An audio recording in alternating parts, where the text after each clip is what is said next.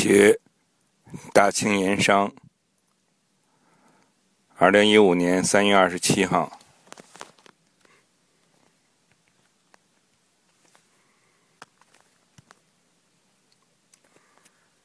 大小金川的战事到了最后的关键时刻。这是乾隆四十一年，即公元一七七六年。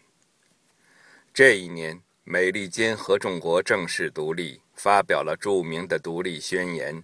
这一年，在英国，瓦特首次在波罗姆菲尔德煤矿展示其改良的蒸汽机，工业革命拉开大幕。这一年。亚当·斯密公开出版了著名的《国富论》，标志着现代经济学的诞生。这一年的中国虽是世界上最为强盛的国家，但旷日持久的战争早就使朝廷捉襟见肘。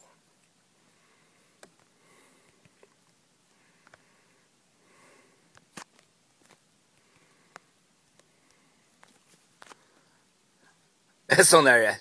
这选丑比的就是花样，比的就是胆量，比的就是气势啊！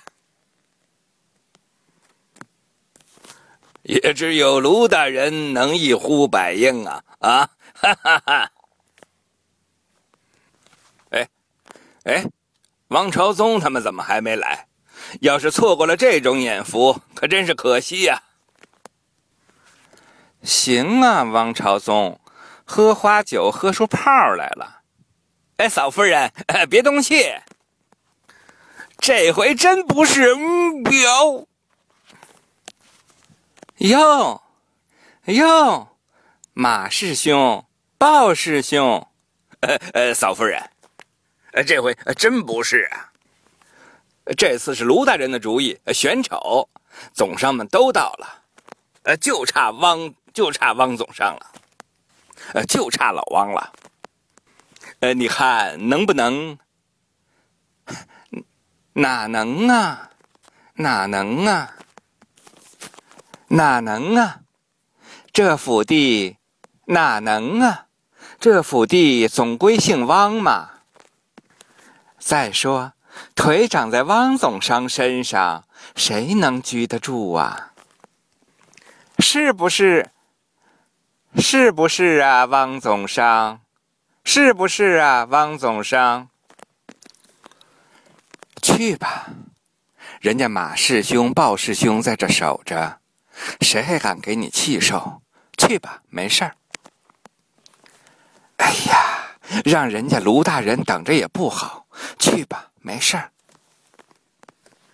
那夫人，我就去看看，去看看。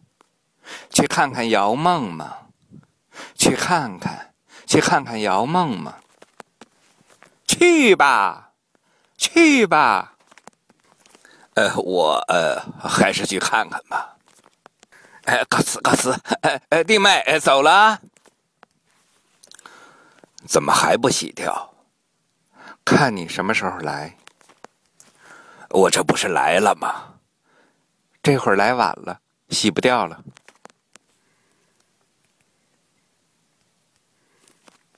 那感情好，那感情好，你变成这个样子，没人爱看，就剩给我一个人看你到老。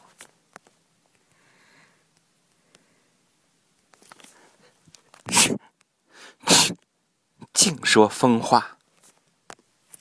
各位，今天的花魁就是明玉坊的姚梦梦姑娘。诸位。今天晚上的花魁是明玉坊的明玉坊的姚梦梦姑娘。汪总商，你倒是看我一眼呢！我说这评议怎么少了一个呢？玩的就是一个热闹，看阿哥们了。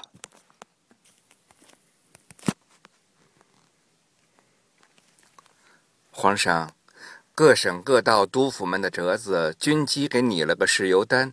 皇上，简要紧的说。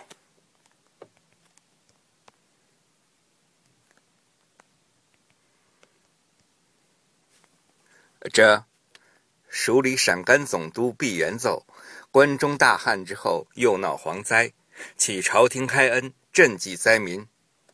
简要紧的说。是，东河河道总督姚立德奏，河工积弊甚深，许多堤许多堤段都需重新修浚。说要紧的。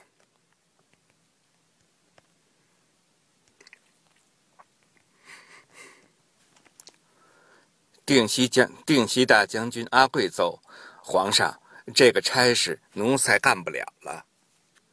这是阿贵的折子，是。好个阿贵！往下念。前线粮草已告急，再不送粮草，军心不稳，就吃人了。前线粮草已告尽，军心不稳，再不送粮草，就吃人了。尹如海到了吗？回皇上，两淮盐政尹如海，昨个下午死了，死因不明，死因不明，死在滦阳驿站。阿克战不是，阿克战是在那里当驿丞，让他去查。回皇上，阿克战只是个驿丞。让他去，让他去查查。这什么人？本官阿克战，滦阳驿站驿丞。好大的官儿啊！可吓死我了！小小的驿丞也管也敢过问御案？快滚！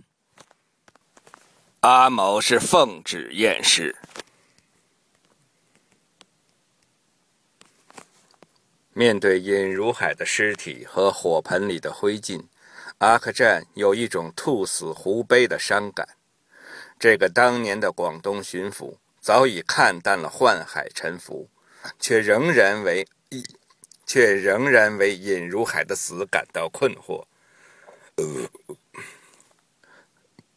这个当年的广东巡抚早已看淡了宦海沉浮。却仍然为尹如海的死感到困惑，是什么样的压力让这样一个掌管朝廷四分之一收入的两淮盐政，宁愿去死也不敢见皇上，也不敢见皇上？是他做了亏心事，还是另有隐情？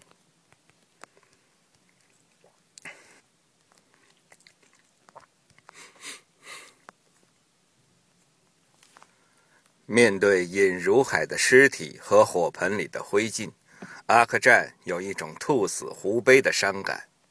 这个当年的广东巡抚早已看淡了宦海沉浮，却仍然为尹如海的死感到困惑。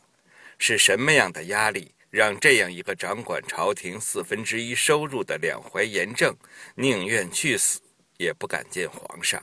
是他做了亏心事，还是另有隐情？